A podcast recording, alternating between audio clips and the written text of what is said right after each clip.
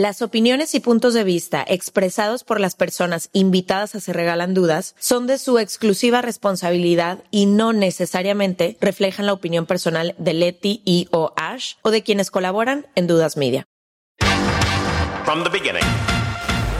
Se regalan dudas nace de la infinita necesidad de cuestionarnos todo. Todo lo que está a nuestro alrededor. De dónde venimos y hacia dónde vamos. Cómo tomar decisiones más informadas. Tenemos tantas dudas que te las queremos regalar. Soy Leti Sagún. Y yo Ashley Franje. Y en este espacio invitamos a quienes saben y no saben tanto de todo eso que tendríamos que estar hablando. En colaboración con ACAST. One size fits all seemed like a good idea for clothes. Nice dress. Uh, it's a it's a t-shirt. Until you tried it on. Same goes for your healthcare. That's why United Healthcare offers a variety of flexible, budget-friendly coverage for medical, vision, dental, and more. So whether you're between jobs, coming off a parent's plan, or even missed open enrollment, you can find the plan that fits you best. Find out more about United Healthcare coverage at uh1.com. That's uh1.com. This is Paige, the co-host of Giggly Squad, and I want to tell you about a company that I've been loving, Olive and June. Olive and June gives you everything that you need for a salon quality manicure in one box. And if you break it down, it really comes out to $2 a manicure, which is absolutely insane. It's also so easy to get salon worthy nails at home with Olive and June. The difference between how your nails used to look when you did them yourself and now with the Manny system is a complete game changer. The best thing about Olive and June too is it's a quick dry. Dries in about one minute, lasts for five days, and full coverage in up to one to two coats. Visit oliveandjune.com slash perfectmanny20 for 20% off your first system. That's oliveandjune.com slash perfectmanny20 for 20% off your first system.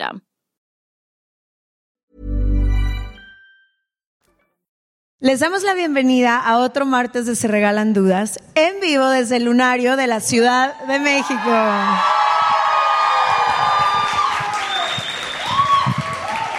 Estamos felices de compartir con gente tan linda, pero sobre todo con un invitado tan especial que desde que lo conocimos conectamos, supimos de qué queríamos hablar.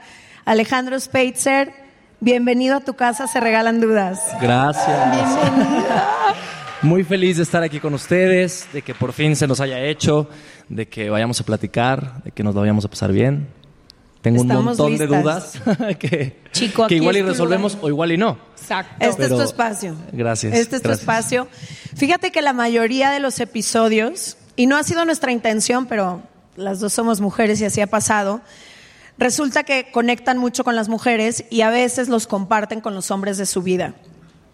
Pero muy seguido nos llegan mensajes diciendo, estaría chido que hagan más contenido para hombres. También habemos hombres heterosexuales que las escuchamos eh, y también nos han acompañado en nuestros procesos. Entonces, el episodio de hoy queremos que sea ese regalito para todas las personas que quieran compartir episodios de Se Regalan Dudas con los hombres de su vida. Creo que hemos abierto la conversación múltiples veces de todos los retos a los que nos enfrentamos las mujeres en las distintas áreas, pero pocas veces tenemos conversaciones con amigos y con personas que sabemos que están dispuestos a vulnerarse y que están dispuestos a quizá incomodarse y abrir estos espacios. Y sí quiero decir algo antes de iniciar este episodio. Creo que al tipo de conversaciones que vamos a tener hoy le tenemos mucho miedo. Porque podemos sonar quizá de pronto políticamente incorrectas, incorrectos, decir las cosas de una manera que quizá no queríamos decirlas o nos da mucho miedo tocar esos temas. Hoy vamos a compartir desde nuestra experiencia. Somos tres personas que estamos en proceso de aprender y desaprender muchas cosas, que crecimos en un sistema que automáticamente nos introyectó muchas cosas, pero que vamos a tratar de hacerlo lo mejor posible y ojalá que lo puedan recibir así, con el corazón abierto y saber que lo vamos a tratar de hacer lo mejor posible. Eh, dicho esto, mi Alex, quisiera primero empezar entendiendo si nos puedes un poquito contar algo de tu historia. ¿Quién es, ¿Quién es Alex? ¿En qué entorno creciste? ¿Y cuáles son estas ideas que tú tenías sobre qué significaba ser hombre mientras ibas creciendo? Es algo que me, que me he venido cuestionando mucho, ¿no? ¿En qué momento surgió esta inquietud por, por, por romper, ¿no? Con tantas ideas y con, y con tantas formas con las que hemos crecido. Soy un eh, chico que nació en Culiacán, en Sinaloa, un estado de pronto de machos, ¿no? de gente maravillosa también. Y bueno, mi historia es, por resumirla, porque podríamos estar aquí hablando ahora sobre eso, que crecí con una madre soltera. Y yo creo que, que eso sin duda ha sido el, literalmente el antes y el después en mi vida. Creo que creo que lo que pudo haber sido una desgracia, ¿no? de pronto no crecer con mi padre, fue también la oportunidad de, vivir mano a mano con mi madre ¿no? y con mi hermano también. Y el mano a mano con mi madre significó escucharla todo el tiempo, escucharla y escuchar sus experiencias con hombres, lo cual me hizo sensibilizarme desde temprana edad y creo que ahí está la respuesta. ¿no? Ahí nace esta inquietud por, por romper, por, por mejorar como hombre, al ver de pronto sí sufrimiento en mi madre o, ver, o, escucharle historias que, que, para mí eran incomprensibles. ¿no? Y también va desde, otro lado, de, ir creciendo y darme cuenta que muchas cosas que he odiado o que he visto las he llegado a hacer. ¿Cómo lidiar con eso? Y es una, es una de mis dudas hoy, ¿no? ¿Cómo, cómo puedo lidiar con, con, la idea de que hay cosas que, que, que, no me gustan ver y que de pronto puedo encontrar en mí también. Estaba viendo justo hoy un, un escrito que me llega en un newsletter que decía una morra que muchas veces tenemos que vivir con las cosas que hacemos y que ahí está el regalo, que algo que hiciste antes, tienes que aprender a vivir con eso, ¿no? Quería preguntarte, ¿qué es lo que más has tenido que desaprender o que sigues desaprendiendo constantemente, que te encuentras en este camino de decir, no quiero ya hacer esto que tenga que ver con esta imagen de hombre que me han puesto y que has tenido que desaprender y cómo lo has hecho. O sea, ¿cuál es una cosa que se te puede venir a la cabeza ahorita que te ha costado mucho desaprender? No sé si, si, si me ha costado mucho, te digo, creo que realmente sí me considero un afortunado porque creo que muchos hombres viven en su propia cárcel. ¿no? A veces pensamos que trabajar en nuestra masculinidad es hacerle un favor a la mujer y en realidad no. En realidad, si te das cuenta, te estás haciendo un favor a ti mismo. ¿no? Pero, pero sobre todo yo creo que la forma de relacionarme con, con las mujeres, hay, hay, hay, ocasiones en las que a veces caes en una, en una dinámica que, que, que es errónea. Y creo que una cosa que, que posiblemente en su momento me, me costó es el observar el observar. A veces estamos tan ensimismados que no somos capaces de estar viendo y, y, a veces también verlo todo resulta un problema, ¿eh? porque, porque justo vienen las dudas, vienen las preguntas y, a partir de que empecé a observar y a darme cuenta, nada, desde salir una noche a un antro y darte cuenta el, eh, eh, el acercamiento que muchos hombres tienen con las mujeres, por ejemplo, claro, te, vas dando cuenta de un montón de, de, cosas, pero yo creo que eso fue una cosa que, de pronto me pudo haber costado, ¿no? El observar, el, el, el no detenerme a, a, ver qué está pasando alrededor, porque estamos hacia adentro y estamos en control todo el tiempo, ¿no? Tenemos que estar en control de las cosas y, bueno, y a veces no. y qué bien cuando no lo estás, ¿no? Pero yo creería que, que eso. Fíjate que una de las cosas que cuando hablamos de estos temas yo siempre pienso es lo que tú dices. Cuando hablamos de una masculinidad tóxica o cuando hablamos de las expectativas que se le ponen a los hombres, a veces parece que siempre son en beneficio de la mujer o que se hablan desde ahí. Pero lo que no hemos entendido es que este sistema nos asfixia a todas las personas en distintas formas, ¿no? A las mujeres con unos mensajes muy específicos que hemos escuchado desde que éramos niñas, de cómo tenemos que ser, qué tenemos que hacer, eh, qué se espera de nosotras pero también esas expectativas aplican para los hombres y los mensajes son muy claros. Y yo pienso en los seres humanos que somos todas las personas y las cosas que son biológicas de un ser humano, ¿no? Y las emociones y los sentimientos. Y es como si a la mitad de la población se le ha dicho, tú sí puedes ser, sentir, expresar y hacer a toda esta parte que van a vivir la misma experiencia, vas a experimentar las mismas emociones, te vas a enojar igual, te va a dar la misma tristeza, te va a dar el mismo dolor, te va a dar, pero a toda esta parte no puedes sentir esas emociones y no va a haber espacio para que las expreses y si algún día te atreves a expresarlas, vas a incomodar cabrón a todas las personas de tu alrededor. Y luego nos sorprende a veces por qué hay estas reacciones de ira, de enojo, de... Y se me hace muy, muy cañón eso que tú decías, como no hemos entendido que quitando ahorita por un momento la conversación que tiene que ver con lo que esto afecta a las mujeres, lo que afecta a los seres humanos que viven adentro de los hombres, está también muy cabrón. Cuando tú ves las estadísticas de suicidio y entiendes que se suicidan cuatro veces más los hombres que las mujeres, hay, he leído artículos completos que dicen que, no me acuerdo qué porcentaje, pero es altísimo de hombres, no pueden nombrar a un solo mejor amigo o mejor amiga o persona en su vida a quien puedan contarle cuando tienen un problema. Cuando tú te das cuenta realmente lo que la masculinidad tóxica ha aislado a los hombres y los pocos espacios que ha habido para expresar quiénes realmente son, me parece sumamente triste porque mi vida también está rodeada de hombres que amo profundamente y que quiero que puedan experimentar todas estas emociones humanas que yo he podido vivir y expresar y experimentar desde que soy una niña. ¿Sí me entiendes? Totalmente. Por poner un ejemplo, hace unos días vi un video que seguramente vieron de un chico golpeando a un guardia de seguridad con tal odio y con tal violencia que lo primero que se me vino a la cabeza es ¿qué estará viviendo este niño en su casa? ¿No? A este niño definitivamente le tuvieron que haber enseñado que la forma de reaccionar ante una injusticia era esa, ¿no?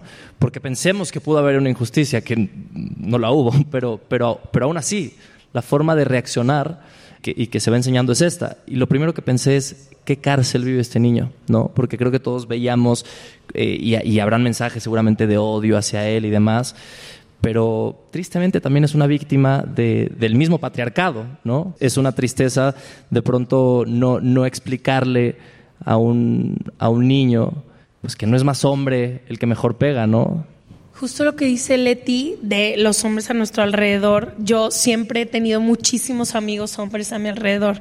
Y en los últimos años, con Se Regalan Dudas y acercándome al feminismo y demás, he encontrado estos grupos de apoyo de mujeres que se organizan de una manera increíble. Se muere alguien en la familia de una mujer y todo el mundo apoya. Pierde un hijo, una amiga mía, tiene un aborto voluntario no voluntario. Y son unas redes de apoyo que a veces volteo a ver a mis amigos y vivo preocupada, vivo preocupada por mi hermano que digo, güey, tendrá estos espacios donde alguien lo sostiene, porque a veces veo las amistades que se crean entre los hombres heterosexuales y me asusta que la mayoría de los hombres, la única persona a la que le cuentan cosas es a su pareja, si es que tienen pareja. Y veo y en los últimos años he visto más y más aislados a los hombres heterosexuales de mi vida y me asusta. Me asusta porque digo, ¿cómo pueden crear vínculos muchísimo más intensos? Porque yo creo que es un mito eso de que no, nomás queremos janguear. Claro, obviamente hay momentos de todo, pero me asusta eso que dice Leti, de que solo pueden nombrar una persona o ni siquiera pueden nombrar a un mejor amigo. ¿Cómo te has relacionado tú con los hombres de tu vida para crear redes que te sostengan cuando a lo mejor no tienes a nadie más más que a tus amigos? Me, me- me parece muy importante esto que dices porque creo que es- esto es muy claro. O sea, lo que venimos escuchando todos los días es muy probablemente lo que vamos a pensar. Y como el común denominador no es capaz de controlar lo que esas emociones, pues termina en violencia y en N cantidad de cosas. Entonces me parece que un camino es justo ese, entre hombres, empezar a generar conversaciones, conversaciones basadas en experiencias también, hablar hablar de sexualidad realmente, ¿no? No en esta fantasía que vivimos en la que este Todos somos increíbles. porque eso no es real, es, es- es una mentira que, que viene de la pornografía, en fin. Pero sí, sí, sí creo que es, que es delicado, lo que muchas veces empieza en una broma con los golpes. O sea, yo recuerdo cuando estaba más chico, sin duda alguna, en, en la escuela, te medías así, te medías a los golpes, ¿no? Y en qué momento no nos dimos cuenta que, que es la peor manera de medirte con alguien, no, no te va a hacer más hombre. Y cómo empecé yo con mis amigos, me parece, y ahí sí me, me atrevería a decirlo, que quise con mis amigos empezar a generar ciertas dinámicas. No sé, me acuerdo algún, un día, tengo una, una muy clara, que es eh, un amigo me manda un mensaje y me dice, este, ah, me encantaron estos tenis, pero no sé si comprármelos. Y yo, ¿por qué? Me dice, porque son de mujer.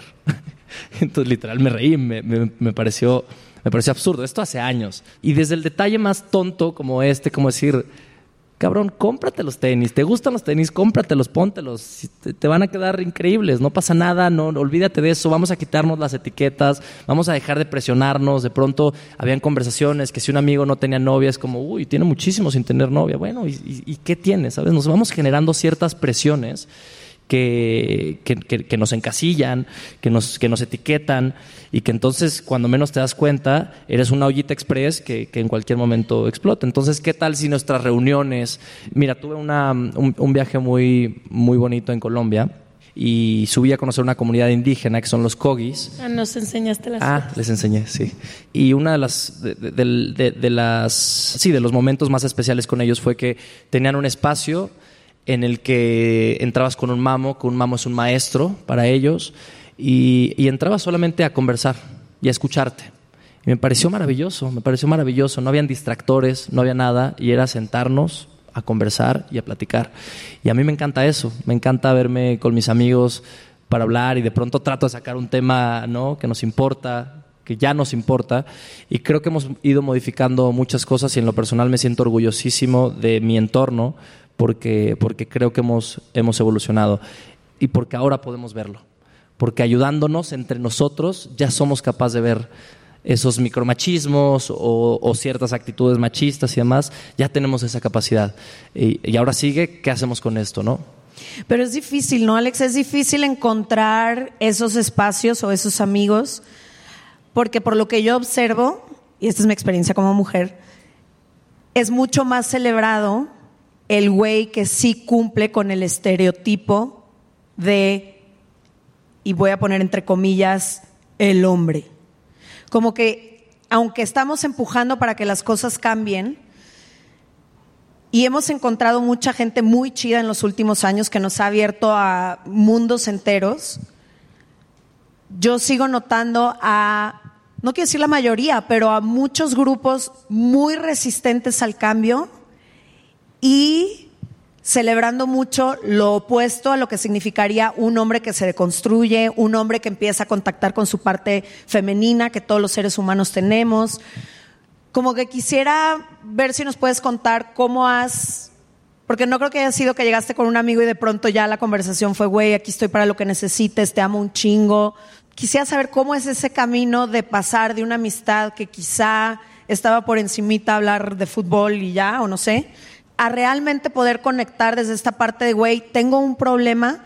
Ahorita que Ash decía eso, nos llegó una vez un audio que nunca se me va a olvidar a un jueves de Leti Ash, de un güey que nos decía, mando este audio porque les pido ayuda a ustedes dos, porque terminé una relación que me ha dolido muchísimo, han pasado seis meses, no puedo superar este dolor que siento, y cada que hablo con uno de mis amigos, de mi grupo de amigos, me invitan a chupar, a salir y a salir con más viejas. Y yo no es lo que quiero hacer ahorita ni lo que necesito pero no tengo a alguien que me pueda aconsejar otra cosa. ¿Creen que ustedes me puedan? Y yo lo que sentí en, ese, en esa nota de voz era como una necesidad de un acompañamiento, de alguien que les sostuviera la mano. Y a veces siento que en muchos, no quiero generalizar en todos los hombres porque sé que no es así, pero siento que en muchos grupos de hombres es difícil encontrar esos espacios o abrir esos vínculos seguros en donde pueda expresar lo que estoy sintiendo o pueda mi amigo acompañarme en este dolor que estoy sufriendo sin querer empujarme otra vez a la cárcel de haz lo que un hombre haría, ¿sí me entiendes? Yo creo que, a ver, en ese caso también cada quien es responsable de, uno mismo y yo tampoco eh, hay algo que no, que no me gusta y que trato de, creo que a veces todos nos ponemos en ese lugar, pero no estar, de no ponerme en un pedestal moral. O sea, yo tampoco puedo aparecer y decir esto está bien y esto está mal. Yo puedo hablar de mi experiencia, de ciertas cosas que he visto y es, es lo que trato de hacer. Cuando hay alguien a quien quiero y a quien considero que es víctima de lo que vio y de cómo creció, me encanta tomarme el tiempo de, de, conversar, no de aleccionar a nadie, de conversar. Pero hay gente que no quiere. Y es muy triste eso, pero es la realidad. ¿Cómo abres eso... esa conversación? ¿Te puedo preguntar? O sea, ¿cómo, ¿cómo abres esa conversación con un güey que quizá no ha podido abrir su, su cabeza a entender ciertas cosas? Yo creo que hablando de uno mismo. De pronto creo que a mí en algún momento ciertas personas, no mis amigos más cercanos porque me conocen, pero De pronto me han podido poner en un lugar como si yo tuviera todo controlado en la vida, como si, pero tú qué puedes decir si, si, si tú estás bien, ¿no? Tú podrías estar con quien tú quisieras, tú esto y tú lo otro. No entiendo por qué. O sea, no, no, eso, eso es vivir en una realidad alterna. La vida no es esa. Es, es, una mentira, ¿no? Tengo un montón de problemas, un montón de responsabilidades desde, ¿no? Y me ha tocado ganarme la vida desde muchos sitios muy complejos. Entonces, creo que cuando me abro y cuando empiezo compartiéndole algo mío, más allá de enjuiciarlo y decirle, creo que también es un camino. Pero yo, eh, eh, ese tipo de experiencia, sobre todo con, con, con ciertas personas que, que honestamente tampoco yo puedo pasarme la vida justo eso, aleccionando o algo así, me parece que son oportunidades y son oportunidades para que como hombres nos demos justo eh, cuenta de, de, de, la importancia que es ir adquiriendo sabiduría, ¿no? Y darnos cuenta de que son el ejemplo de, de todo lo que no hay que hacer y, y, de la importancia de eso, de ir siendo más sabio y más sabio y más sabio con el paso de los años para no vivir en la cárcel que, que ellos viven. Quisiera hablar del rol. Hay una, no sé si has leído a Brené Brown. Uy, te va a encantar, te la voy a mandar sus libros, pero la hemos leído muchísimo nosotras y hay una parte en la que ella cuenta que se le acercó un hombre a uno de sus talleres y le dijo que los lugares donde más le costaba ser vulnerable era con las mujeres, porque las mujeres tenemos estos ideales para los hombres que son muy específicos, ¿no? El tipo de hombre que buscamos, la protección que queremos, que sea el hombre tal, tal, tal. Y él decía, tú vienes y me dices que sea vulnerable, pero cuando soy vulnerable, las mujeres de mi vida no saben qué hacer con eso. Entonces, me gustaría que pudiéramos hablar de eso en específico y justo le decía a Leti cuando veníamos para acá como yo a veces siento que a los hombres de mi vida sí les pongo esta carga como de como el mismo rol que a mí me ha puesto el patriarcado, yo también soy parte de que muchas veces se lo pongo a mi papá, a mí, yo de que, ¿cómo? ¿Cómo que no sabes qué? Dime qué voy a hacer. O buscando como esta, o sea, para mí la figura de mi papá ha sido como una figura como súper protectora y cuando no ha podido ser, sí me he sacado de onda y hasta yo digo, wow, era un momento increíble para poder ser vulnerable con mi papá, pero yo me asusté porque él era vulnerable y no supe qué hacer. Entonces, me gustaría hablar de eso, del rol que muchas veces ejercemos las mujeres en estos estereotipos que les pedimos a los hombres que sigan y que sean, y cómo podemos a lo mejor mejorarlo también para que juntos, porque esto es algo que se va a tener que hacer de todos lados en la balanza, para ir teniendo relaciones mucho más vulnerables y conscientes. ¿Cuáles han sido algunas cosas que han hecho mujeres en tu vida que te han ayudado a ser más vulnerable, que te han ayudado a conectar más con tus emociones y que te han servido para ser mejor pareja, mejor hijo, mejor hermano?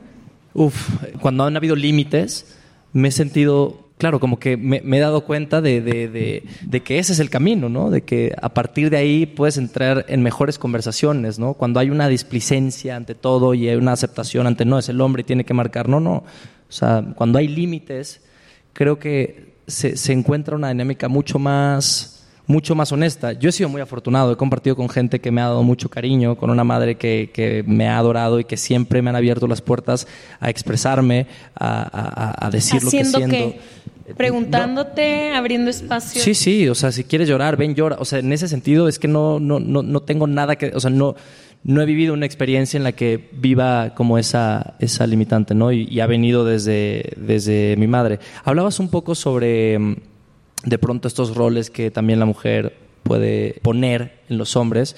Y se me viene un poco a la cabeza, el machismo muchas veces también está en la mujer. Y, y es un círculo vicioso, es un círculo vicioso y, y, ellas también terminan siendo víctimas de lo que se les ha enseñado y de lo que han visto en casa. Hay una experiencia que, que les quiero compartir que fue muy triste. Eh, hace un tiempo estaba con una pareja en un, en un antro, fui a la barra a comprar algo cuando regreso veo que ella está discutiendo con, con alguien, ¿no? Y me acerqué a preguntar qué estaba pasando, ¿no? Y me dice, me acaba de agarrar las nalgas este tipo. Y claro, eh, aquí viene el primer cuestionamiento que vino después de, este, de esto que pasó, de esta experiencia, y es, ¿cómo reacciono como hombre ante esto? Un hombre acaba de hacer esto, ¿cómo reacciono? le pregunté cómo se sentía, vi una frustración tremenda, tremenda, tremenda, tremenda, y la novia de uno de ellos fue a defenderlos a ellos y a empezar a gritarle a ella. Y fue tristísimo, fue tristísimo ver que ella también era una víctima, ¿no? Evidentemente el tipo, yo no sé cómo la trate, pero debe tener tal miedo que tuvo que salir en defensa de algo que a ella le habría lastimado mucho, que alguien la toque sin su consentimiento. Pensé mucho en cómo reaccionar, terminamos por irnos, tristísima la situación, mi pareja venía llorando, sabes, con tal rabia de no poder hacer nada.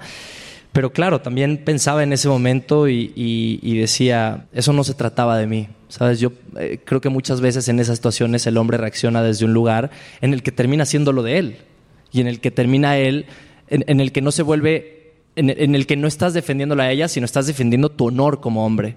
Y en mi cara no vas a venir a hacer esto. Y entonces ya se vuelve otra cosa, ¿no? Yo nunca he escuchado en mi experiencia a una mujer que diga, ve y golpea a esa persona. ¿Y cuántos hombres no se pelean por esas cosas? Muchísimos.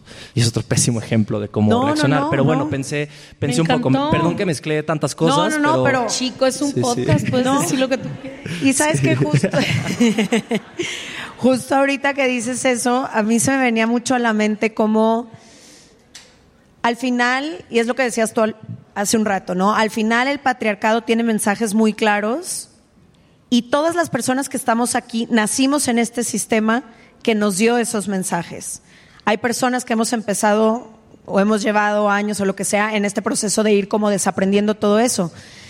Pero si seguimos educando a las niñas y a los niños de forma distinta, con mensajes distintos, con expectativas distintas de lo que se espera de una y de otro, creo que inevitablemente nos topamos con estas dinámicas que se repiten una y otra vez, que creo que es un poco lo que tú preguntabas hace rato, ¿no? Y no sé, yo pienso mucho a veces en cómo a las mujeres nos hizo falta mucha representación de lo que podían hacer otras mujeres y es por lo que ahora luchamos mucho los espacios, la visibilidad, la representación, a veces también pienso cuánta falta han hecho visibilidad y representación de modelos masculinos sanos, de hombres que sean verdaderos hombres desde otro lugar, que no se les celebre por ser el alfa, el que trae el carro del año, el todas mías, el cagado del grupo, el sabelo todo como que también participamos en estas dinámicas sin darnos cuenta a veces en que siguen celebrando ciertas cosas, estereotipando ciertas cosas. Entonces también a veces pienso mucho en cómo hacen falta estos, sí, estos representantes y todo lo que vemos a veces en el cine son puros estereotipos que fomentan una y otra vez lo mismo de lo que nos venimos quejando. Sí, eh, es una de mis inquietudes en la vida, ¿no? Eh, no, no de que, a quién sigo, güey. Sí, no, es una de mis inquietudes en la vida y, y, por eso mismo he querido externarlo públicamente y he querido eh, profundizar con esto, pero en, en, realidad casi casi da igual lo que yo diga aquí, podría salir de aquí y no hacer nada de lo que hago, pero no, mi lucha está allá, ¿no? En mi casa, con mi gente cercana, conversando, observando. Les digo, es un problema de pronto ya verlo todo. Veo, veo tantas cosas, veo, veo dinámicas, veo hombres que no entienden cuando alguien les dice no a algo y piensan que alguien, que, que una mujer se está haciendo la difícil. Y no es así, no es así. Muchas veces te dicen, oye, no, y tienes que entender que no. Y no pasa nada, no tiene que ver contigo, tiene que ver con que en ese momento esa persona no quiere y todo bien pero tenemos esta idea de, conquistar a toda costa, a toda costa. A ver, y en esto que, como, ¿cuál ha sido o cuál quieres que sea? Porque estamos en un proceso, ¿no? Pero ¿cuál quieres que sea tu guía? Y a esto me refiero un poco en cómo empiezas a informarte de estos temas, dónde empiezas a aprender, porque creo que esta es una conversación que como sociedad estamos teniendo sobre la marcha, no es una conversación terminada. Si ya tuviéramos la respuesta, ya toda la sociedad habría cambiado por completo, ¿no? Pero ¿dónde buscas tú o cómo empezaste? ¿Tienes, no sé, mujeres cerca de ti o hombres cerca de ti con los que vayas viendo o hablando o cómo te acompañas en este camino? ¿Y lo haces de manera consciente o más bien tratas de ser una buena persona y ya Lo hago de manera consciente, sí. Eh, y, y sí, hay una guía muy clara que tengo que es la firme idea de que no quiero que ninguna mujer pase por cosas que pasó mi mamá a manos de hombres. No quiero. Entonces, tengo que hacer algo, ¿no? Por otro lado, eh, he- sí, he tenido gente maravillosa a mi alrededor. Ustedes conocen a Lidia Cacho, que, que es gran amiga mía. No sé, aquí hay... hay- La sí, sí. amamos. Sí, si aquí hay, si aquí hay lectores y les interesa, tiene un libro importantísimo que se llama Ellos hablan, que son testimonios de hombres y, y hablan sobre todo de sus padres, cómo a veces lo que odiamos terminamos replicándolo. Es, ese es, un- es muy claro, es muy claro el mensaje. Y tiene otro libro que hace poquito me, me leí, porque creo que también ahí hay, hay una discusión interesante ahí sobre cómo nos involucramos los hombres en el feminismo, qué podemos hacer. Y a mí me, entró, me entraron muchas ganas de leer y de informarme y de, y de leer testimonios, ¿no? Eh, y, y- y de desaprender un montón de cosas para, para poder aportar. Leí un libro de testimonios de chicas, eh, eh, testimonios que, que hizo Lidia, que se llama eh, Rebeldes y Libres, si no me equivoco. También muy necesario. Hay un libro que también me encanta, que se llama Men's Planning, que seguro, seguro saben de ese libro. Otra cosa que fue muy curioso cómo llegué a ese libro, porque eh, a, a mí nunca me gustó la, la- la condescendencia, nunca me gustó. Y, y siempre fui capaz de verla por alguna razón, ¿no? Puede ser porque como trabajo desde muy niño, eh, fui adquiriendo mucha experiencia y habían cosas que me explicaban cuando yo estaba más chico que yo ya sabía. Y nadie me preguntaba, oye, ¿ya las sabes? No, directamente me las explicaban. Entonces, a partir de eso, eh, llegué a este libro y, y sí, me parece que eso es algo muy del hombre, ¿no? Esto de explicar, ¿no? Como de esta autoridad que explica sin saber. Si la mujer ya lo sabe, sin preguntarlo. La anécdota de cómo inicia ese libro me encanta, no sé si se acuerden de... de No lo he leído. bueno, pues es la escritora, este, en una, lo leí hace mucho, pero es la escritora en una fiesta de cumpleaños, una cosa así, que se van como a una casa las afueras y llega un hombre a sacarle conversación y a decirle que, que leyó un artículo en el, en, no sé si el, el New York Times, una cosa de estas, y, y le dice que le habla del artículo que leyó sobre un libro que hablaba de cómo los hombres explicaban cosas y demás, y él no sabía que ella era la autora. Le explicó su libro. Le estaba explicando a la doctora Sí, su sí, propio sí. artículo. Y entonces la autora dice, claro, me di cuenta que era un hombre explicándome de mi propio libro y explicándome mal, porque ni leyó bien el artículo.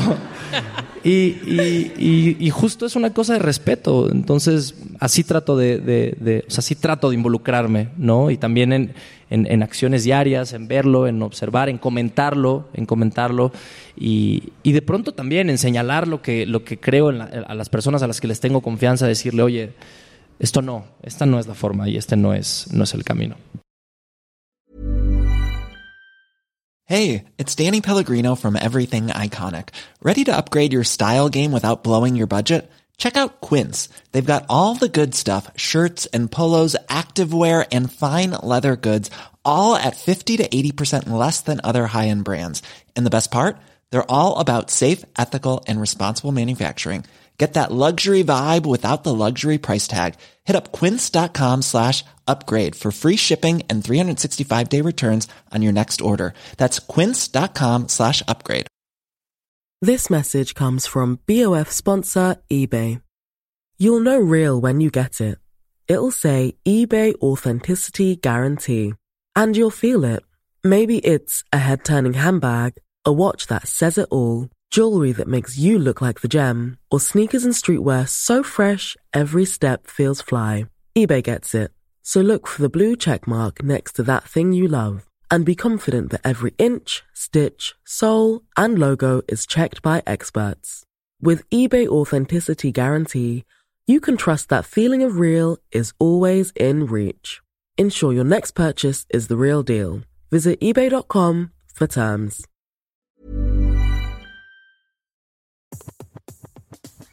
Este mes, Leti y yo nos tomamos unas merecidas vacaciones. En lo personal, necesitaba un tiempo de desconexión para estar solo conmigo y con las personas que quiero. Uno de los planes que hicimos fue ir a uno de mis lugares favoritos, el mar.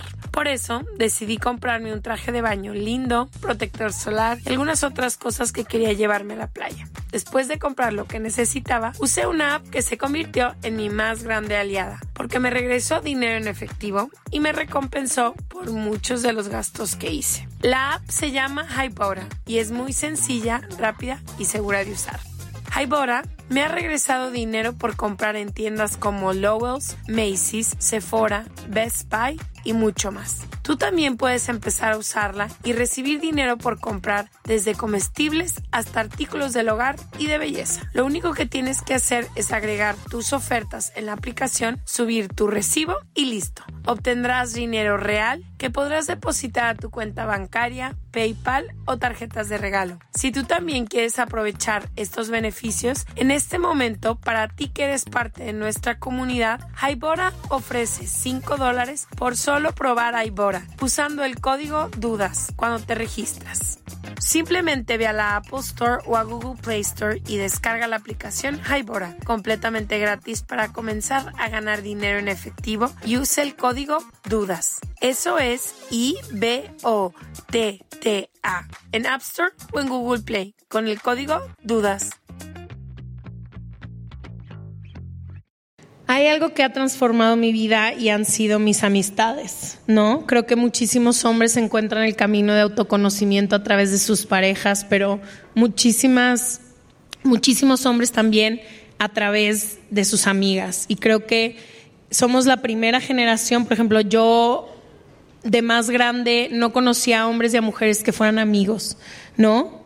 Y en estas generaciones, poco a poco, cada vez hay más grupos de amigos que se mezclan. Las dos fuimos escuelas de puras mujeres. Entonces, la idea de tener amigos hombres en los que no haya este elemento ni sexual ni romántico, para mí ha sido transformador. He podido aprender tanto de los hombres y creo que los hombres han podido aprender tanto de las mujeres a través de nosotras y quisiera hablar de eso, del rol de las amigas y de los amigos y también quisiera que tú platicaras un poco de eso porque la importancia de, buscar amistades del sexo opuesto para poder crear estos vínculos mucho más estrechos. Entonces, ¿qué rol juegan tus amigas? Ahorita mencionabas a Lidia Cacho, pero ¿qué rol han jugado tus amigas y cómo podemos ser mejor amigas hacia hombres que nos topamos todos los días cotidianamente en los que no es por una atracción sexual o por una atracción romántica, ni mucho menos.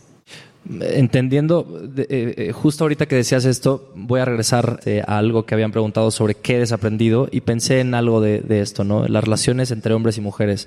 Sin duda, fui ese hombre que se puso o se o todavía podría pasarme, me he puesto celoso de que alguna pareja mía tenga un nuevo amigo, ¿no? Y lo he sentido. Creo que he sabido controlarlo, pero lo he sentido. Y qué tontería, qué tontería, porque me, doy cuenta que no soy yo, me doy cuenta que yo tengo amigas y que son mis amigas y que las adoro. Aquí está, mm, seguro llegó, no lo sé. Sí, sí, a ver, Machis, ¿estás por ahí? Ahí está.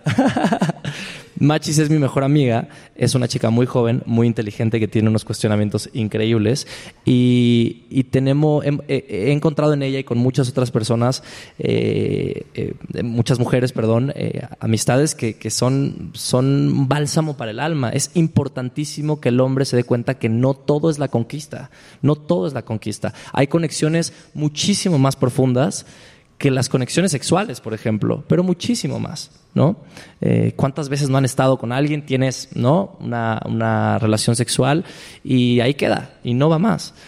Y el mensaje es muy claro, hay, hay cosas más profundas. está más fácil, ¿no? Sí. a veces siento que es mucho más fácil. Entonces creo que eh, es importante que busquemos eso, que nos quitemos este chip de que si, si una mujer está haciendo buena onda contigo, no quiere algo contigo siempre y lo sabrás, sí, sí lo sabrás. Hay que ser bastante prudentes en esa línea, pero sí me parece una dinámica que tenemos que rescatar y darnos cuenta de que, ¿no? Y también eh, enseñarnos en pareja. Sobre todo creo que hay una limitante importante y creo que eso nos pasa en pareja. Nos pasa mucho en pareja, ¿no? Que ya estás y confías en tu novio o novia, pero de pronto te aparece un nuevo amigo y es como, no, no, ¿y cómo va a ser tu amigo? ¿De qué lo conoces? ¿Cómo, ¿Cómo puedes tener una conexión tan rápido con alguien? Yo he sentido eso y sé que está mal y sé que está mal. Pero bueno, trabajo, trabajo en ello y, sí, ahora tengo amigas maravillosas con las que tengo conversaciones eh, increíbles.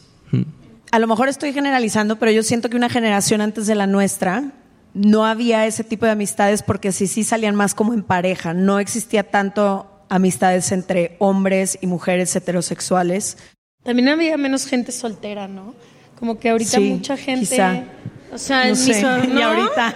Güey, todo el mundo andaba todo el tiempo con todo el mundo. Yo no sé cómo, Sí, pero. a lo mejor se casaban muy, no sé, muy, Exacto, muy hoy te temprano. casas más grande y tienes que, pues, sales con tus amigos y amigas. Antes no. Pero yo creo que yo he tenido como, ¿saben esos momentos que la gente les dice aha moments en que tú estabas viviendo una realidad y de repente hay algo que ves y dices, no sabía que esto existía? Yo cuando tenía 10 años me fui un año a vivir con una familia gringa que yo no conocía y yo entré en esta dinámica familiar en la que los roles que yo conocía no existían y no se daban por sentado. Y yo me acuerdo de niña de haber visto que acá las tareas se repartían en el hogar indiscriminadamente. No era a la mujer le corresponde esto, al hombre le corresponde esto, y si el hombre ayuda, entonces está haciendo algo impresionante por ayudar a la casa. No había, no había los roles como yo los conocía y no había algún reclamo de ninguna de las dos partes y se distribuían de forma completamente igual entre mamá y papá. Y creo que eso, eso que viví a los 10 años y que fue la primera vez que dije, wow, que un hombre exista de esta forma y una mujer exista de esta forma, no haya ningún reclamo ni de ida ni de regreso y se entienda que las dos personas asumen que están haciendo un trabajo en equipo y combinado y punto.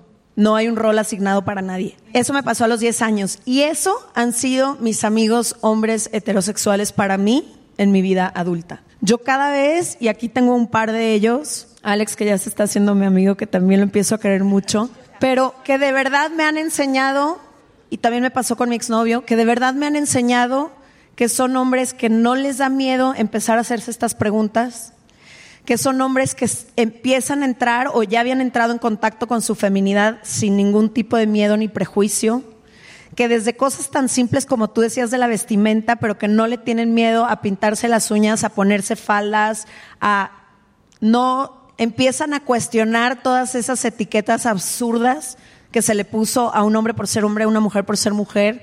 Empiezo a ver amigos míos o a mi hermano ser papá de una forma que digo, güey, me ha regresado la esperanza un chingo.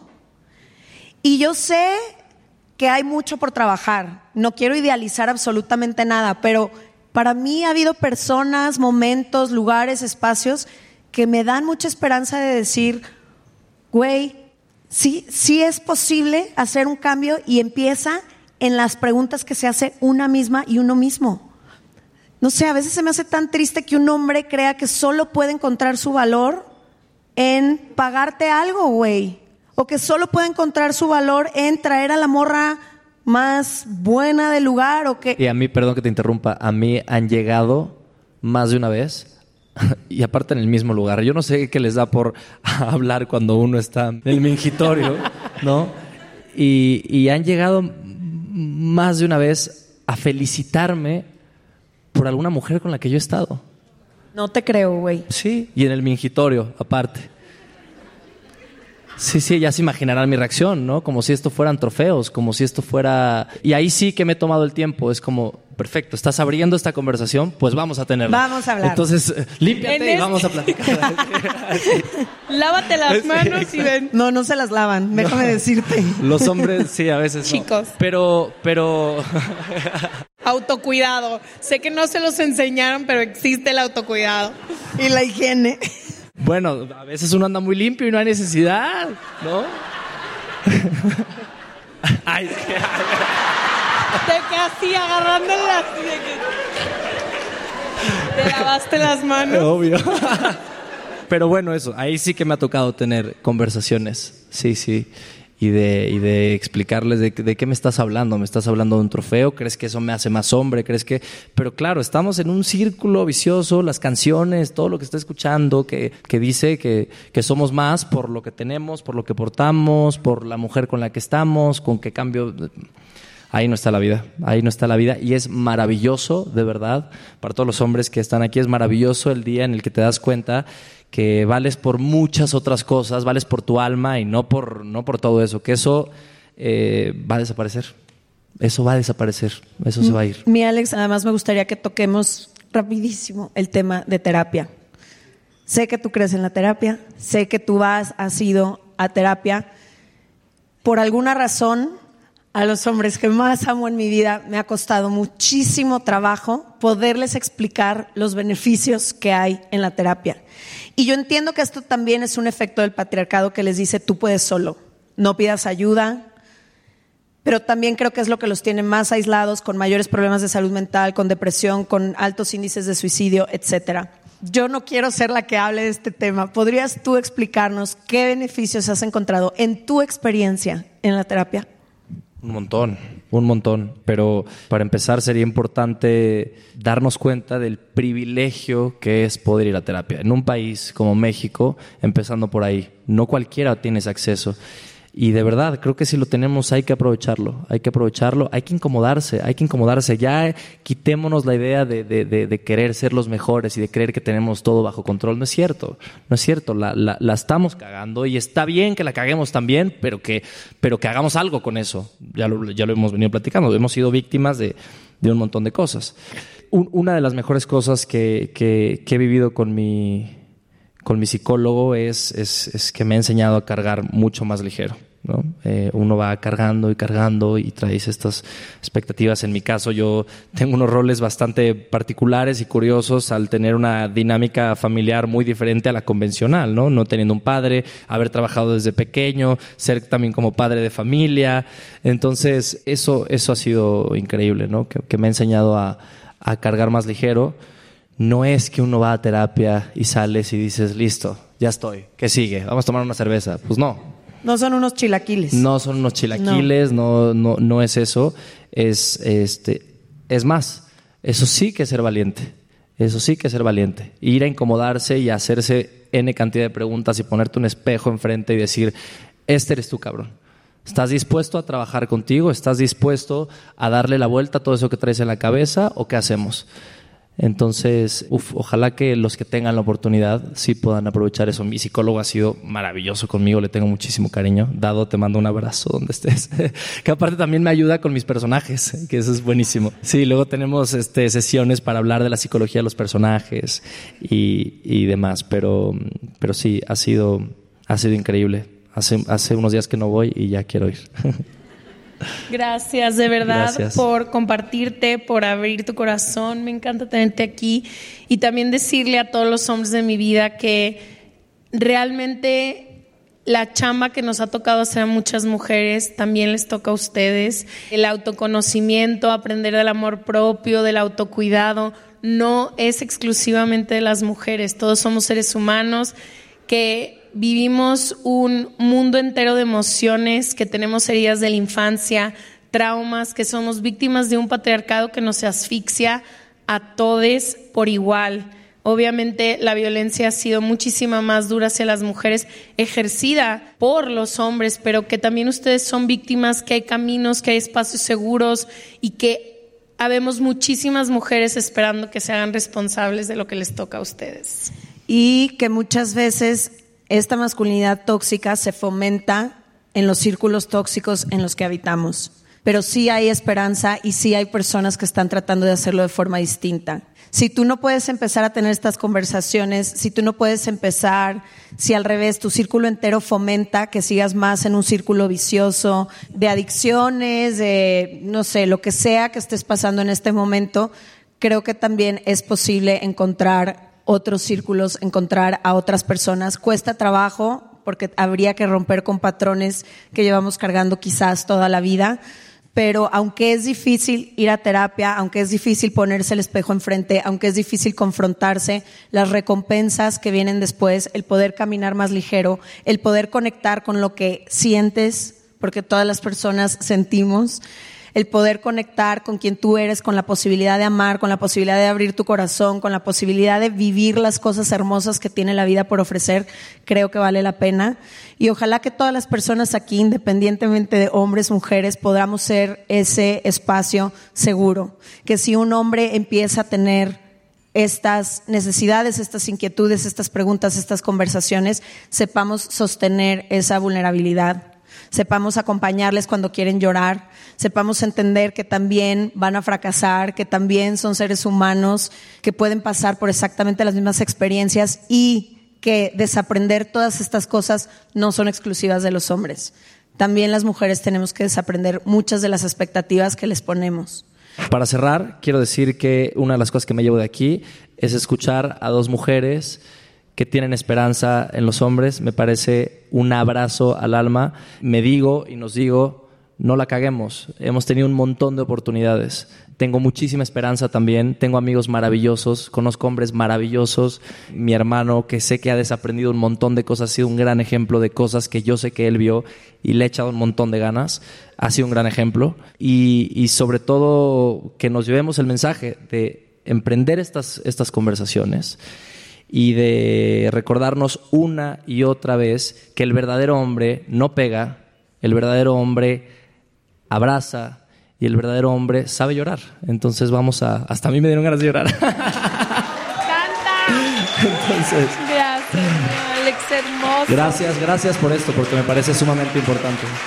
Y ahora vamos a abrir los micrófonos al público que nos acompaña esta noche para que haga sus preguntas en vivo. Lo que yo les quiero preguntar es, hablando de todo este tema, yo he, yo tengo familia muy machista, he tenido parejas que son machistas y lo he trabajado para salir de, de este ambiente. Y desde hace dos años tengo una pareja que es muy deconstruida y lo agradezco mucho, pero a la vez siento que está internalizado en mí como este, no sé cómo decirlo, como este machismo, como que estoy esperando un poco que él caiga en estas cosas y no cae y como que digo, wow, pero entonces cómo yo me la creo que, que lo merezco, cómo lo sigo fomentando, o cómo no hago, cómo no me hago yo caer en célame, en por qué no caes en estas conductas de la mayoría de los hombres. ¿Cómo creemos que sí existen estas personas o cómo lo seguimos fomentando? ¿Cómo no lo alejamos? ¿Arranco? Por favor. Eh, mira, te entiendo y creo que lo primero es que nos tengamos un chorro de paciencia y entender que no es nuestra culpa, que como decíamos al principio, ya me atoré en mi propio traje charro. Permítanme. Y yo no poder mover mis manos ver, me puede volver espérense. loca. Espérense. Esperen- Estuvieron complicados los outfits de hoy. Ahí está.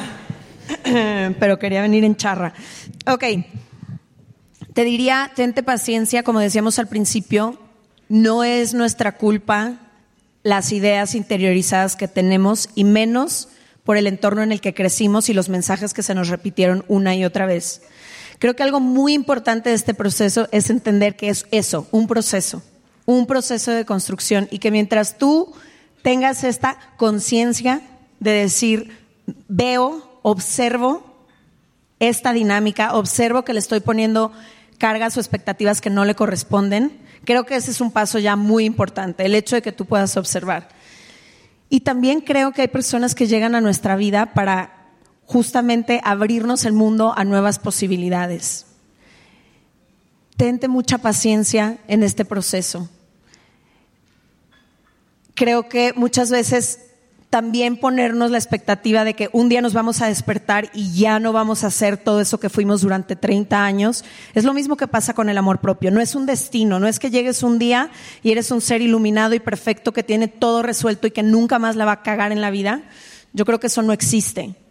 Pero mientras estés en este proceso, mientras te des cuenta, mientras seas consciente, mientras puedas pedir quizá una disculpa y sobre todo yo lo que he tratado de hacer es hacerme cargo de un chorro de las expectativas que le quiero poner a la pareja. Porque lo que a mí se me enseñó es que yo le tenía que poner esas expectativas porque yo no era capaz, o yo era indefensa, o él tenía que proveer, proteger, hacer, porque yo no podía hacer ninguna de esas cosas por ser mujer. Entonces creo que algo muy interesante que he aprendido en, en estos nuevos roles, que me gustaría que puedan ser fluidos y que yo no tenga que esperar algo porque él sea hombre y él no tenga que esperar algo porque yo sea mujer, es eso, todo eso que yo quería depositar el peso en un hombre, poderme yo también hacer cargo de esas cosas para entonces poder ver otras cosas.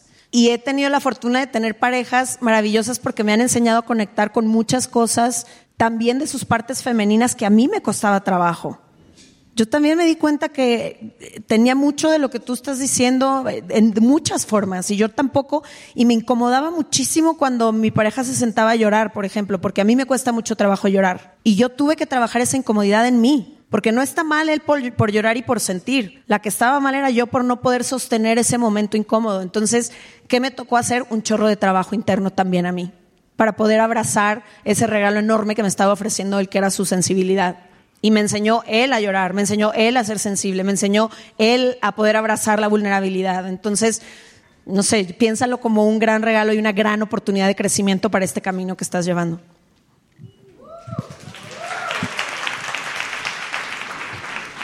No, me parece que Leti lo dijo muy bien. Lo dijo muy bien. Para cerrar, te mereces todo, no ni te lo cuestiones. Sí, sí. Hermoso.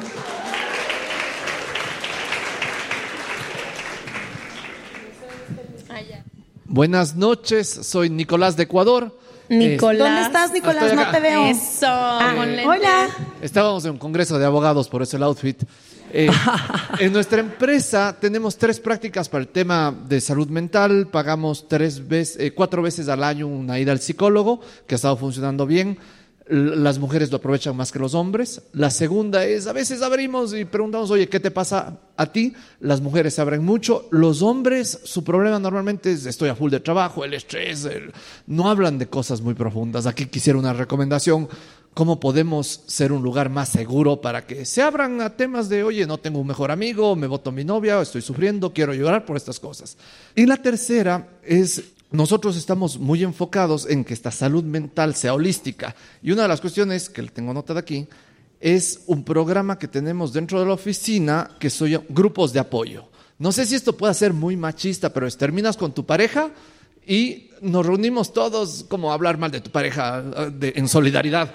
Pero no es, no es el ir al antro a, a, a- a bésate a alguien más, sino... Es de mentar madres.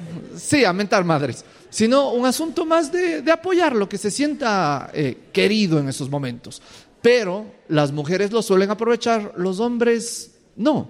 En estas dos últimas cosas, ¿cómo podrían recomendarnos para como oficina manejar mejor estos temas con, con los hombres?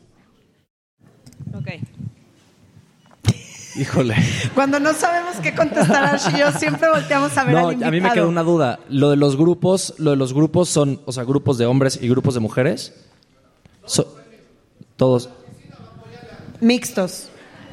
Me encanta la- el fomentar el apoyo. Yo lo único que quiero decir, o sea, se la voy a dar a Alex para que él termine, pero creo que hacerlo cuatro veces al año está muy complicado.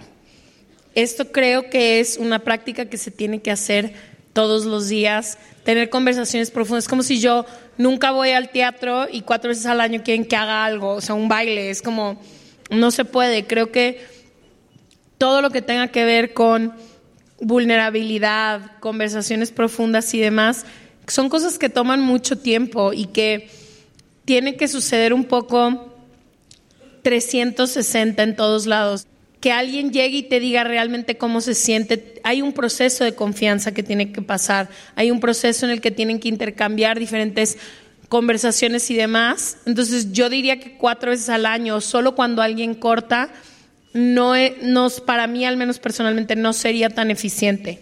Yo, no sé, haría algo semanal o ir practicando cada quien. En, hay miles de ejercicios en línea, de journaling, de un chorro de cosas, de ejercicios de autoconocimiento que te preparan para cuando alguien te pregunte cómo estás, que puedas decir, güey, estoy así, así, así. Pero no creo que deba de ser una actividad aislada, creo que tiene que ser algo que se fomente todos los días. Por ejemplo, es un amigo nuestro se burla muchísimo, pero todas las juntas ya no lo podemos hacer tanto porque está, nuestra oficina está harta de juntas, pero tratamos de sacar una tarjetita de los decks que tenemos y preguntársela a todo el equipo.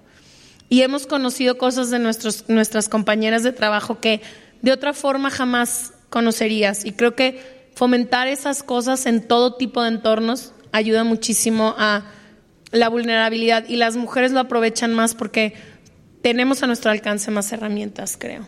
pero dejo que el señor Alex... No, lo, lo dijiste muy bien. lo dijiste muy bien. Y con lo que decía Ash, creo que a lo mejor no es viable que una empresa le dé terapia o psicología gratuita todos los días de la vida a las personas que trabajan ahí, pero sí creo que para poderse sentar a que verdaderamente haya un ejercicio de vulnerabilidad donde la gente se sienta con la confianza de compartir, eso se tiene que construir, como decía Ash. En nuestra ex- experiencia, en nuestro propio equipo, ahorita ya lloramos en juntas cuando algo está mal y sabemos de la vida personal de cada una de las personas que trabajan en nuestro equipo, pero eso tomó un tiempo. Al principio era, ¿qué agradeces hoy? ¿No? Y la siguiente semana fue, comparte algo lindo que viviste esta semana. Y ya para la semana 120, a lo mejor ya puedes preguntar, o al final del año, ¿qué ha sido lo más complicado para ti este año y cómo podemos acompañarte? Pero esa confianza se va construyendo no solo en las empresas, en la vida diaria. Es muy difícil que alguien llegue contigo el primer día que te conoce y te diga, hola, eh, me divorcié hace tres días, tengo la herida de rechazo y me siento inadecuada para amar. Pero cuando ya vas construyendo eso, yo sí puedo voltear un día y decirle a Ash, güey, no me siento suficiente y este güey me está triggereando y siento que nunca voy a volver a tener pareja el resto de mi vida. Porque hemos construido esa confianza. Y yo creo que cuando tú eres vulnerable, las otras personas empiezan a ser vulnerables. ¿Por qué la gente se abre tanto en los espacios de Se Regalan Dudas? Porque hemos creado un espacio seguro donde nosotras compartimos y entonces la gente se siente en la confianza de compartir. No es algo que se imponga. Yo no puedo llegar a un espacio y decir, hey, tú, compárteme lo que estás sintiendo, ¿no? Pero si yo empiezo a compartirme, decir, oigan, hola, quiero compartirles que hoy tuve una semana muy complicada en mi vida personal porque mi esposa y yo estamos pasando por un momento muy complicado, perdimos a un bebé hace unos meses. Eso a mí quizá me haría sentirme en confianza de decir, ok, gracias por compartir esto, yo también tuve una semana complicada y te voy a contar por qué. ¿No? Yo quiero preguntarles sobre una cosa. Creo que es súper importante tener la conversación. Todas las personas que están aquí quieren tener esa conversación, pero hay veces que tener la conversación está bien pinche difícil. Hay, hay momentos donde te das cuenta que tienes una situación con un amigo con el que dejaste de ir al estadio, por ejemplo, o con tu amiga que cada vez es un poco más distante, y, o situaciones laborales, como las que mencionaban hace rato, que empiezas a ver que algo no está bien. La pregunta es, ¿cómo te logras dar cuenta que algo no está bien y cómo logras tener esa conversación que siempre queremos hablar? ¿no? Porque sabemos que lo importante es tener la conversación, pero identificarla y abrirla es donde se pone bastante difícil. Quería preguntarles, ustedes, si nos pueden contar alguna situación sobre todo, porque el playbook pues puede estar fácil, ¿no? Ah, dilo directo. No, pero todas las situaciones son bien particulares. ¿Cómo han abierto conversaciones difíciles? Gracias. Vas, Alex. Yo, venga. Eh, Yo creo que algo que trabajamos muy poco como seres humanos es la intuición. Eh, y el saber conocer realmente a las personas. Creemos que conocemos a las personas, pero, pero interesarnos y conocerlos implica otras cosas. Y cuando realmente conoces a alguien, creo que sabes cómo acercarte. Posiblemente sabes hasta cómo va a reaccionar, que eso es muy curioso. Es como, no sé si quiero decirle porque sé cómo va a reaccionar, pero bueno, así es. Eh, creo que hay que interesarnos por el otro y a partir de ahí eh, vas a poder tener ese, ese acercamiento, aún, aún, sea, eh, aún sea incómodo. No sé, yo, yo, yo lo veo un poco por, por ahí. Yo dejo que la máster de las conversaciones Sí. incómodas les diga todos los tips porque yo prefiero irme ahorita a Tokio que tener una conversación incómoda con quien sea. Con el güey que me gusta, con mi mamá, con mi mejor amiga, con mi novio, con mi exnovio. Yo soy una coyona. Siguiente año debemos de trabajar esto. Sí, pero ahorita tú das los No, tips. no, es, es, es tremendo, eh, es Güey. tremendo. Y cuando te llega el mensajito de ¿podemos platicar? Yo soy esa, yo Sí. soy esa de que cuando tienes 10 minutos. ¡No! Eh, creo que lo que dice Alex es súper importante de la intuición. Si sientes que algo está mal, algo está mal. Si alguien siempre te buscaba y ahora no te busca, siempre hay una razón. Si alguien siempre iba contigo al estadio y dejó de ir al estadio. Porque le ibas a las chivas.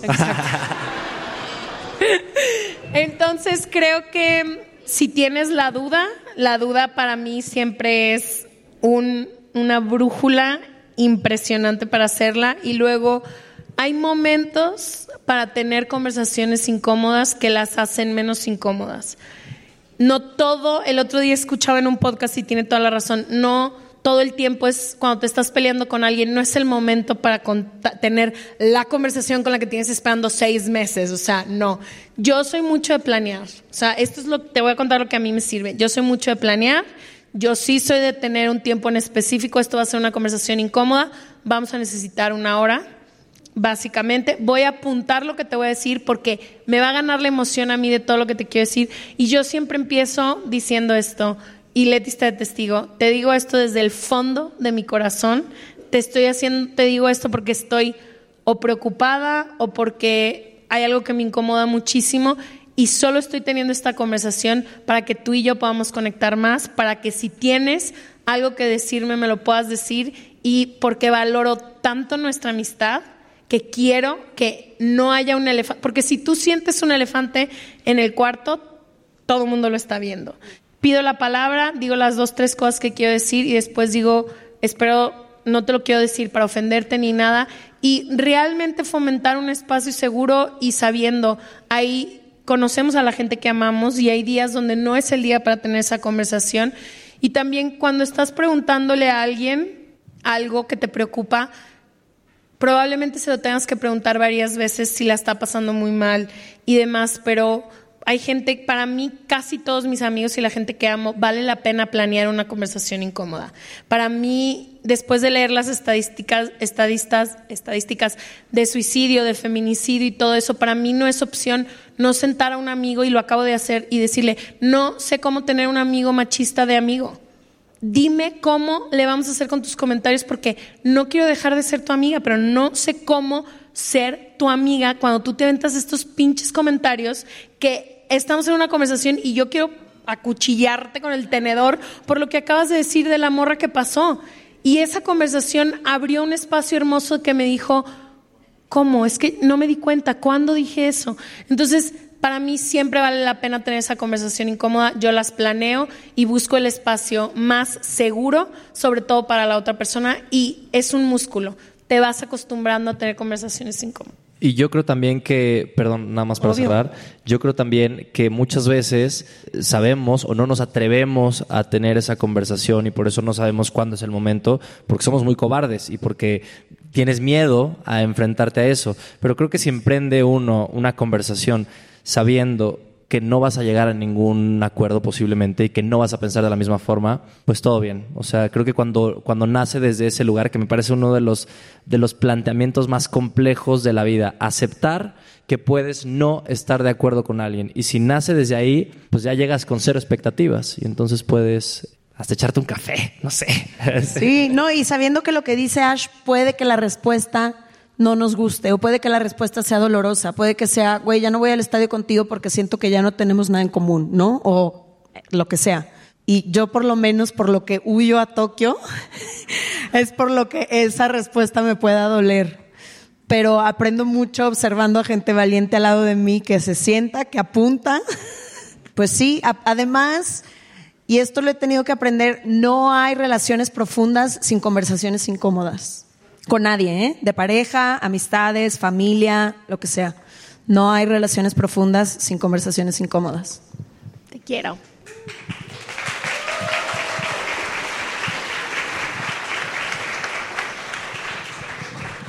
Bueno, primero quiero darles las gracias por estos espacios. La verdad es que creo que son súper valiosos y decirles que los admiro demasiado a los tres, mucho. De verdad, creo que más allá de las conversaciones profundas, a mí me gustaría mucho entender cómo poder acercarme a mis amigos hombres, porque de repente, y también a mi novio, o sea, de repente me cuesta mucho trabajo que ellos se abran, que puedan expresarse, porque creo que sé muy bien cómo puedo acercarme a mis amigas y cómo puedo llegar y decirles, oye, güey, cuéntame, estoy para ti, no sé qué. Pero con ellos, en general, con mi papá, con mis tíos, etcétera, con mi red de como hombres, me cuesta mucho como acercarme y entender cómo estar para ellos, porque creo que sí es una manera distinta, o sea, creo que sí, tienen, o sea, creo que están tan desacostumbrados a estar tan en contacto con su vulnerabilidad que de pronto pueden llegarla a sentir como, como si fuera algo malo o como si fueran menos, o etcétera, y me encantaría entender cómo puedo simplemente decirles, igual y quieres estar callado, pero puedo estar contigo callado me gustaría mucho poder acercarme y que supieran que también soy un lugar seguro para ellos. A ver, yo lo que he hecho, no sé si sea correcto o no, pero mm, siempre, no sé por qué, salgo con hombres que no les gusta hablar. O sea, como que les cuesta mucho güey, trabajo. Anduvo años con un güey monosílabo. Monosílabo. No, conmigo se hablaba, pero con la vida era Con la monosílabo. vida no, exacto. Entonces, y, y, y ahorita estoy saliendo con alguien que también le cuesta mucho trabajo. Entonces, para mí, muy fácil conectar con mis sentimientos. Además, tengo un grupo enorme de mujeres donde yo ya llego casi sin nada que ventilar. Pero me, da- me di muchísima cuenta que al tener tantos espacios donde puedo ser muy vulnerable, muchas veces no soy vulnerable con él o con ellos. Entonces, yo lo que he tratado muchísimo es, cuando estamos hablando de un tema, yo ser súper puntual y clara con mis palabras y a través de mi ejemplo, y como dicen, no somos mamás de nadie, a mí me ha nacido desde el fondo de mi alma hacer esto, me queda claro que las mujeres no tenemos la responsabilidad de educar a absolutamente nadie, pero yo he tratado de a través de mi vulnerabilidad decir eso y también hacer muchísimo énfasis en que no, ¿cómo estás bien? No, a ver, dime más. O sea, porfa, dime más, cuéntame más, ¿qué te está pasando? ¿Cómo estás? Oye, y ser súper observadora y hacer preguntas. ¿Qué fue eso que acabas de contestarle a tal persona así? ¿Qué te está pasando? No, nada, nada, es que es un tipo, o sea, como ir haciendo las preguntas mientras soy una observadora de esas. Y creo que también importante entender que sí hay hombres muy diferentes a las mujeres. O sea, la conexión que tengo con Leti, de que ella me puede entender de tengo la herida de rechazo activada, o sea, no va a entender mucho, mucha, mucha gente. Entonces, también entender que se puede crear conexiones y otro tipo de vulnerabilidad con los hombres muy específico, pero para mí ha sido lento. O sea, muchos hombres es la primera vez en su vida que se les pide o se les da el espacio, se les pregunta, por ejemplo, con mi papá. Yo lo tengo estudiadísimo. Vamos de vacaciones una semana y los primeros cuatro días pura, hablamos pura pendejada. Y al día cinco ya nos sentamos con la chela y ya platicamos. Y papi, no te he visto bien, estoy preocupada por esto, estoy no sé qué. Y poco a poco empieza. También creo que es algo que se tiene que fomentar todos los días. Esperar que alguien, que tu papá, que durante 35 años nunca te ha dicho nada. No. Y creo que también no sé, yo trato de conectar en otras cosas que sé que para ellos son muy importantes, por ejemplo, en actividades y en cosas que les gusta, que ellos se sienten así conectados. Entonces, creo que con paciencia y sabiendo que, ajá, no soy la mamá de nadie, pero tengo mucho interés genuino y expresar ese interés genuino. Y también como decir, cuando tú no me dices cómo te sientes, yo me siento así. Entonces, la próxima vez si puedes considerar cómo me siento yo cuando está pasando esto, me gustaría. Es lo que yo hago. No sé si Em, esté bien. No, amiga, tú tienes el máster en. Me encantó. Que Que no en me el acordaba de eso. monosílabo, le En voy a decir que le En dije. sacarle No. palabras a la gente. No. Ay, Eh, chiqui, donde estés, que espero que estés bien. Bendiciones. Bendiciones, Aguita. Yo lo que hago, y esto lo hago con las personas. Tú eres muy buena. Esta pregunta es para ti. Esta pregunta es para ti. Ella te va a dar tu Porque respuesta. esta, esta, esto yo lo hago con las personas que tengo interés en crecer una amistad o con las personas que quiero mucho o que amo, ¿no? Y lo que yo me he dado cuenta, ahorita voy a hablar de hombres específicamente, pero creo que aplica similar para mujeres, es que cada persona es distinta. Y mi amistad o conexión con cada persona es distinta. Entonces no hay, yo no creo que exista una fórmula de que si tú llegas y haces una pregunta, entonces el hombre va a sentir la conexión. Yo lo que me he dado cuenta es que, es más, no conozco ningún hombre que se sienta en confianza de compartir algo muy vulnerable cuando hay mucha gente presente. la mayoría de las conversaciones vulnerables, profundas, dolorosas que he tenido con mis amigos hombres, con mis hermanos, con mi papá, siempre es cuando estamos uno a uno. Y cada quien tiene un ritmo, una forma y forma de expresarse distinta. Entonces, justo estábamos con uno de nuestros mejores amigos hace dos días y un amigo hombre le estaba diciendo, güey, ya no me gusta verte porque nunca me cuentas en realidad cómo estás.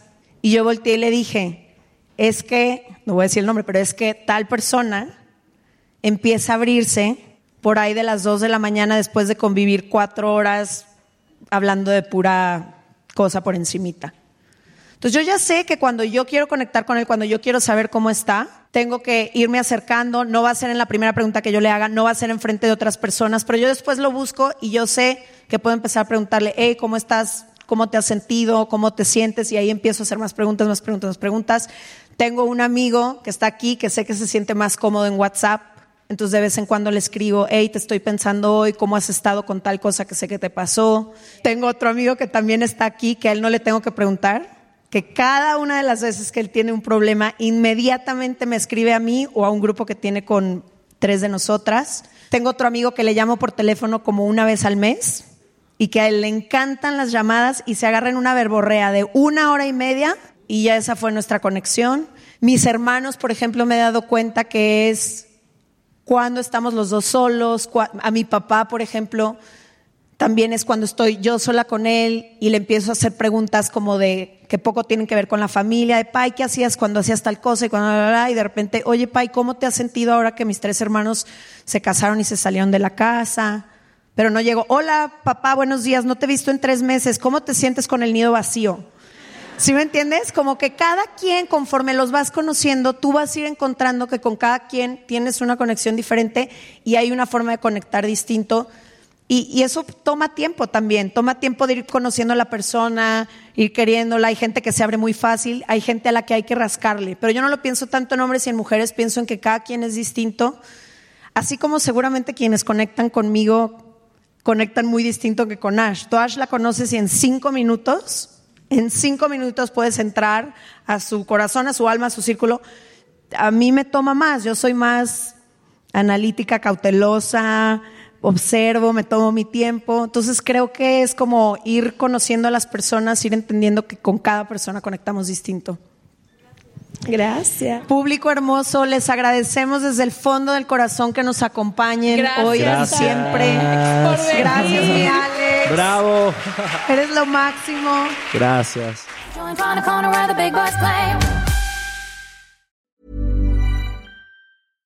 Imagine the softest sheets you've ever felt. Now imagine them getting even softer over time. That's what you'll feel with Bowl and Branch's organic cotton sheets. In a recent customer survey, 96% replied that Bowl and Branch sheets get softer with every wash. Start getting your best night's sleep in these sheets that get softer and softer for years to come. Try their sheets with a 30-night guarantee. Plus, get 15% off your first order at bowlandbranch.com. Code BUTTERY. Exclusions apply. See site for details.